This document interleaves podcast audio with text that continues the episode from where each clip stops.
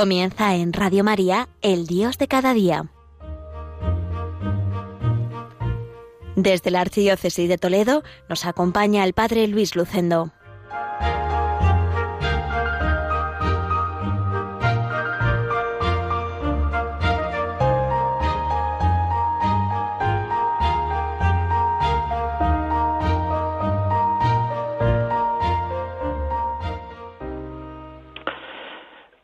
Queridos amigos de Radio María, les habla Luis Lucendo, párroco del pueblo toledano de Villacañas, enclavado en la comarca de La Mancha, en este día 28 de febrero de 2020, día único y repetible que Dios nos regala para hacer el bien, como me gusta decir con frecuencia.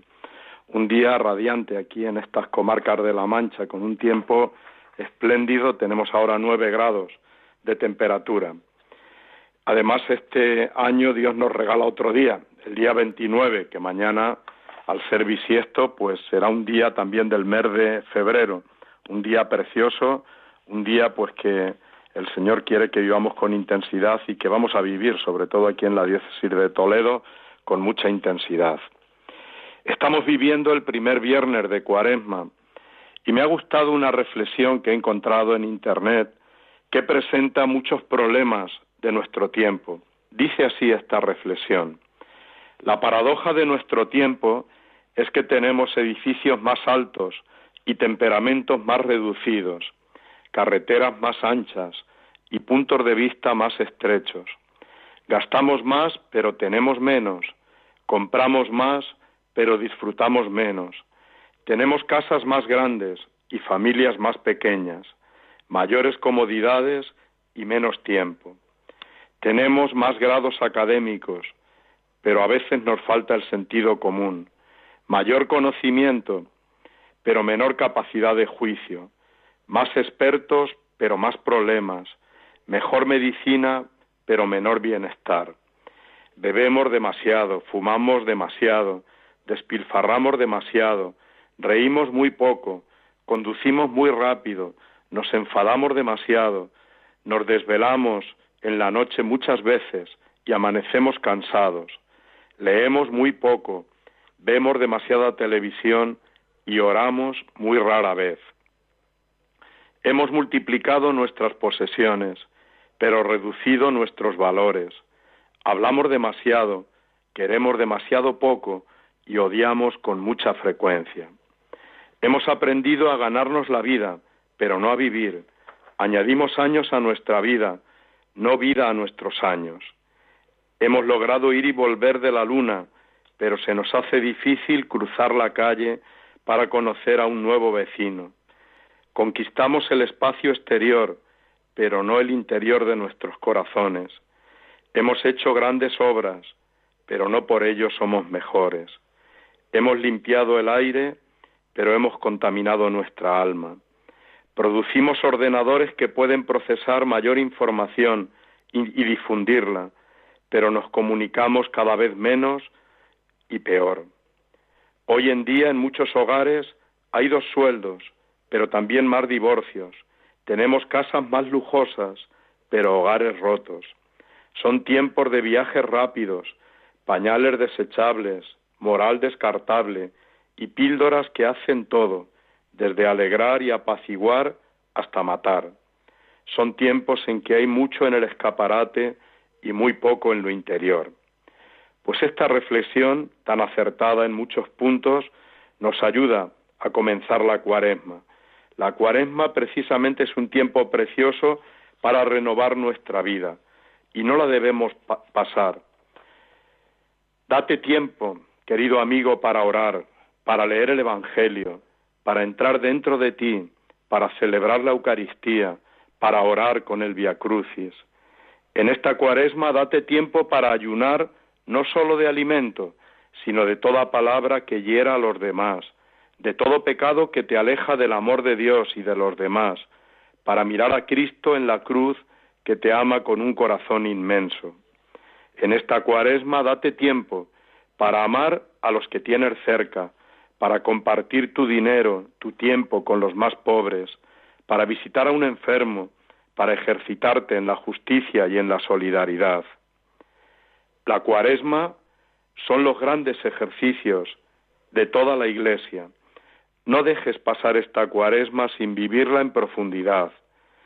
Muchos vais al gimnasio para poner a prueba vuestro cuerpo y para fortalecerlo. La cuaresma es el gran gimnasio de la vida cristiana. Es el momento de ejercitarse en todo lo bueno. Haz ejercicios que te ayuden a entrar dentro de tu interior, a mirar dentro de ti. Allí encontrarás a Dios, porque no olvides que Dios habita en nuestro corazón. Haz ejercicios que te lleven a abrir tus brazos y tus manos para abrazar a todos, para ayudar al que te necesite, para dar la mano al que camina contigo. Haz ejercicios que te ayuden a ponerte en forma espiritualmente, a ser más dueño de ti mismo, a eliminar las toxinas del egoísmo, de la soberbia, de la pereza. Con frecuencia nos damos cuenta de que no somos felices, de que nuestro corazón nos pide más autenticidad y más apertura a Dios. La cuaresma son cuarenta días especiales para rejuvenecer el corazón, para sacar de dentro de nosotros lo mejor, para hacer una puesta a punto del motor de nuestra alma, para renovar nuestra vida con la gracia de Jesús desde sus maravillosas enseñanzas, el mandamiento nuevo del amor y las bienaventuranzas. Que vivamos muy bien esta cuaresma del año 2020. Y pasamos a otro tema, uno de los elementos más humildes, pero más importantes de la Iglesia católica o de una iglesia, de un templo católico, es la lámpara del sagrario. A mí me encanta a los niños que vienen a prepararse a la primera comunión explicarles el sentido de la lámpara del Santísimo. Pues bien, cuenta una historia que un cristiano protestante, durante una gira turística, entró con su hija a una iglesia católica. En lugar de mirar las obras de arte, la niña quedó atraída por una lucecita roja que ardía en un rincón de la iglesia, al lado del sagrario. Papá, ¿qué, qué hay? ¿Por qué hay aquella lucecita roja? le preguntó la niña. Y el padre le contestó, porque según dicen los católicos, dentro de aquel sagrario está Jesús. La lámpara recuerda a todos su presencia en el pan consagrado. Una semana después, padre e hija entraron al templo protestante para la celebración de la palabra de Dios. La niña miró alrededor, luego le dijo al papá, ¿por qué aquí no está la lucecita roja? Y el papá con toda sinceridad le dijo, para nosotros Jesús no está aquí en la Eucaristía, niña mía, solo escuchamos su palabra. La niña se puso triste, luego tomando de la mano al papá le dijo, Papá, vamos a una iglesia donde esté Jesús. Estos días también me ha impresionado un texto de un carmelita en Manuel María, titulado La lámpara del sagrario, que aparece en la revista Orar y dice así, Cuando era joven, tendría unos 20 años, me inquietaba la vida contemplativa. Como no sabía bien lo que era, fui a entrevistarme con un monje y a pedirle que me explicara el sentido de una vida solitaria y oculta.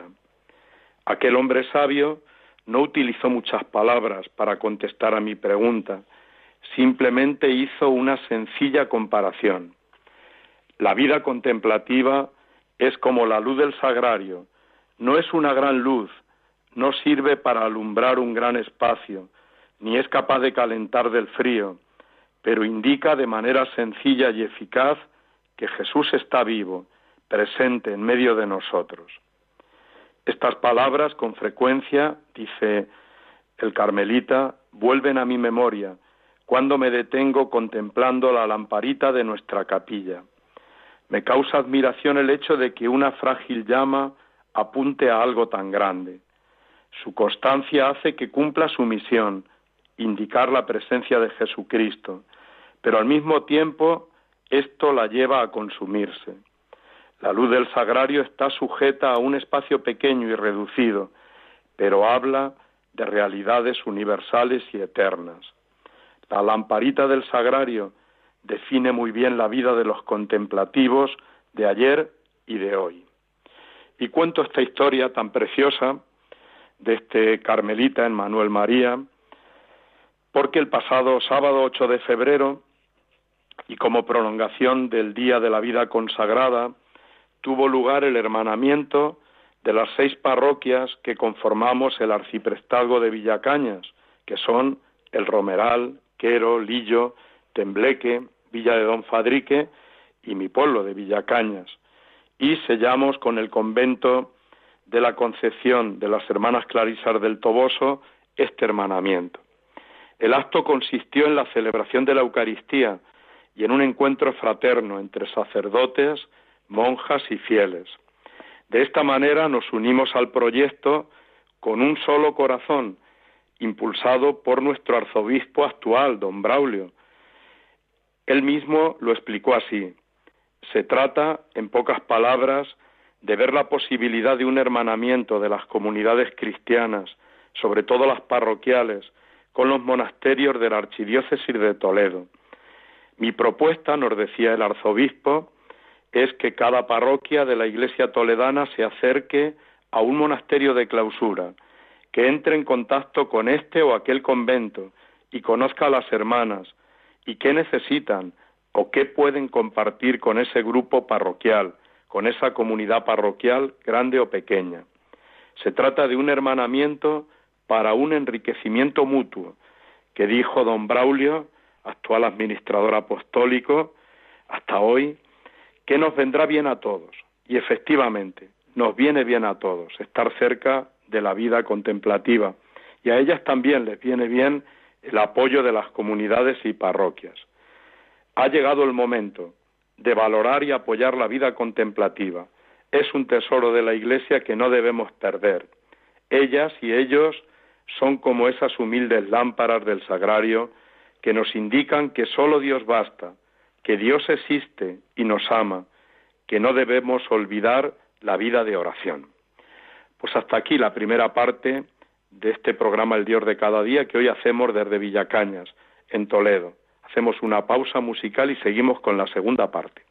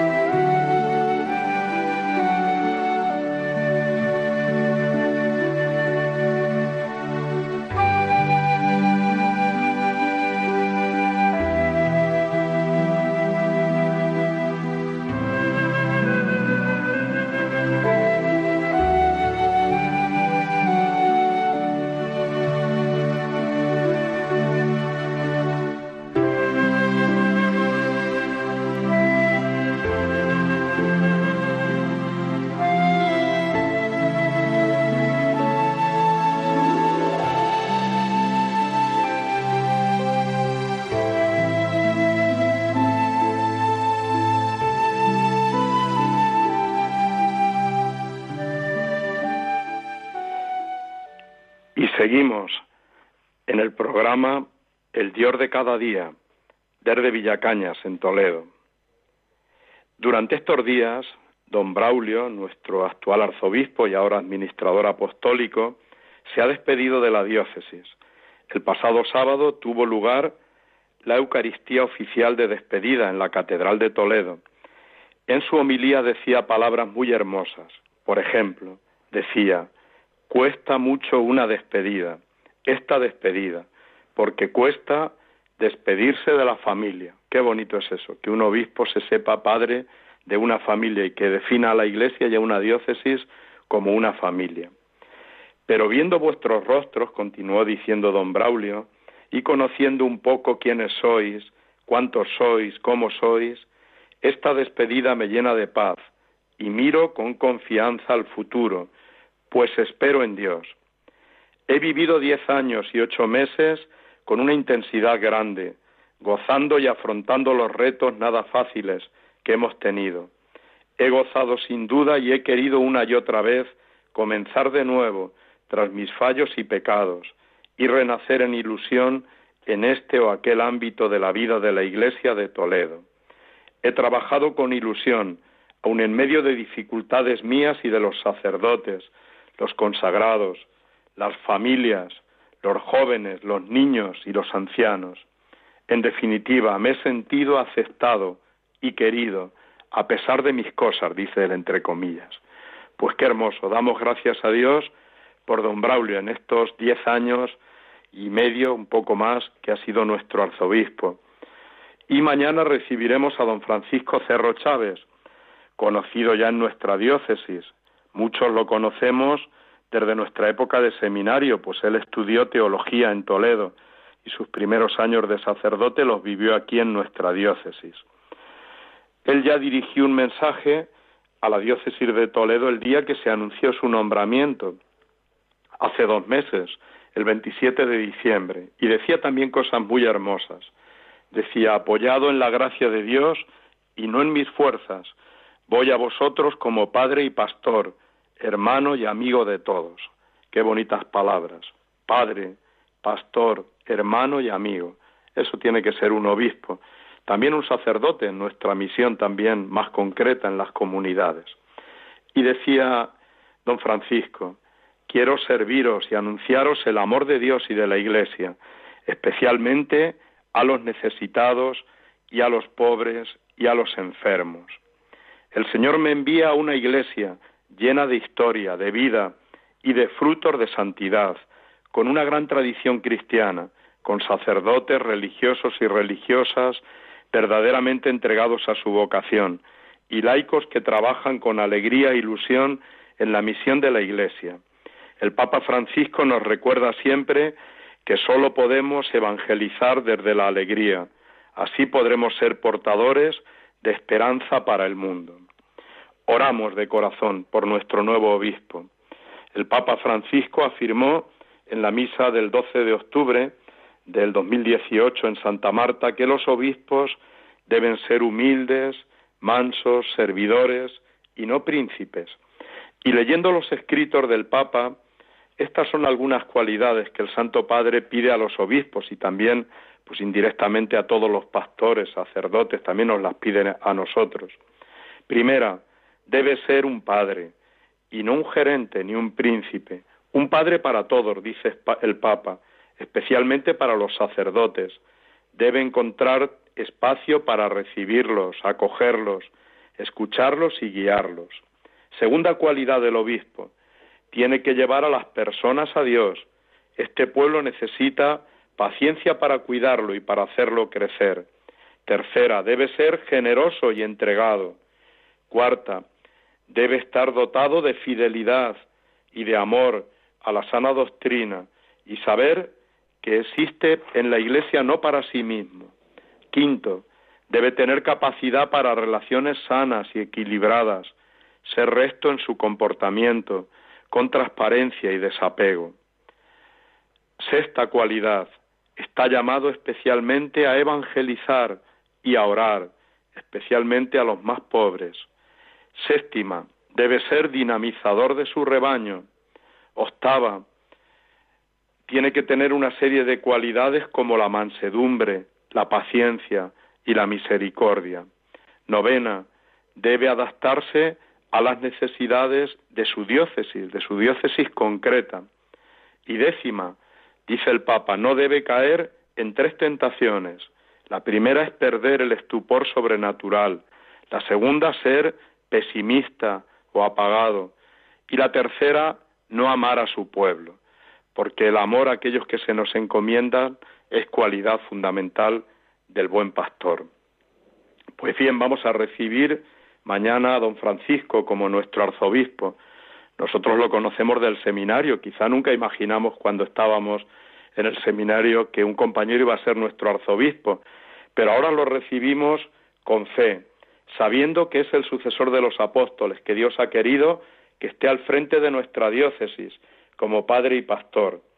Yo muchas veces a mis feligreses y a los compañeros sacerdotes les hablo del amor teológico al obispo, por lo que es sucesor de los apóstoles.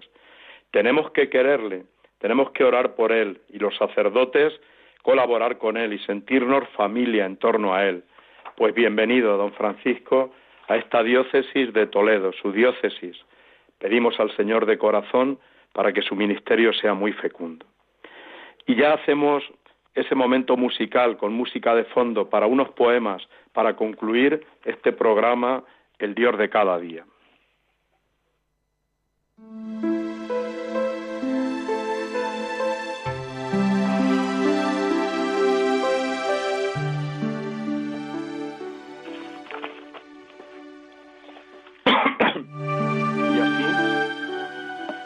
Así, con música de fondo, quiero dar paso a este momento último del programa El Dios de cada día, de este cuarto viernes de mes, con unos poemas que nos ayuden pues a vivir bien este tiempo de cuaresma. Una oyente de Radio María, María Fe Pascual Infiestas, me envió un libro suyo de poesías titulado Nace cada día. Se trata de un libro de poemas navideños, pero entre ellos se ha colado un poema que apunta ya a la cruz y a la Pascua. Se titula Romance del Árbol, en recuerdo a esta oyente que mm, pues nos escucha en Radio María. Quiero leer uno, este poema, Romance del Árbol, ahora en este tiempo cuaresmal. Dice así.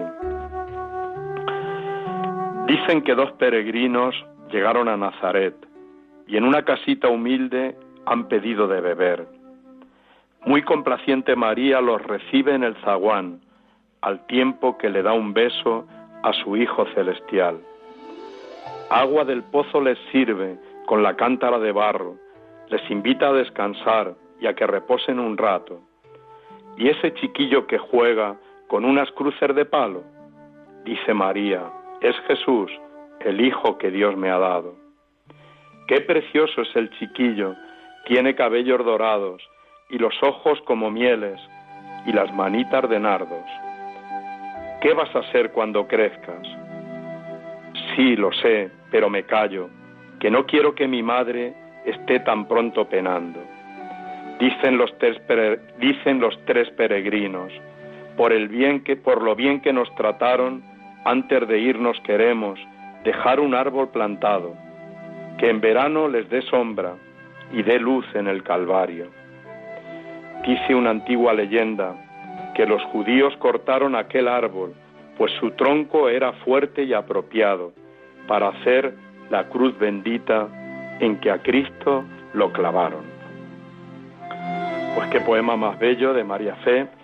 Le doy las gracias por haberme enviado el libro y qué bonita es la poesía religiosa, cómo nos sitúa también en ese mundo de los sentimientos y en ese mundo de Dios. Yo siempre digo que la poesía es el mejor lenguaje para hablar de Dios y del amor. Y terminamos este programa, El Dios de cada día. Me dispongo ahora a celebrar la Eucaristía a las once aquí en mi parroquia de Villacañas por la señora Valentina que con 89 años falleció ayer. Era una mujer de fe, recibió los sacramentos pues con un sentido profundo de vida cristiana y la encomendamos al Señor, como tanta gente nuestra, cuánta gente mayor nos da lecciones de fe y nos ayuda a afrontar la muerte también con serenidad.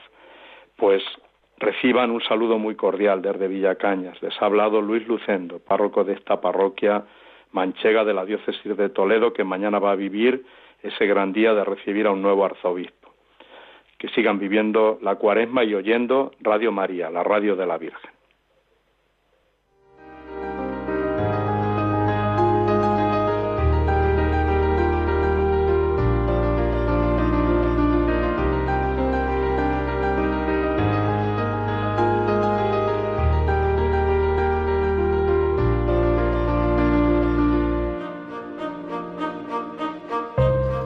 Finaliza en Radio María, El Dios de cada día, dirigido desde la Archidiócesis de Toledo por el Padre Luis Lucendo.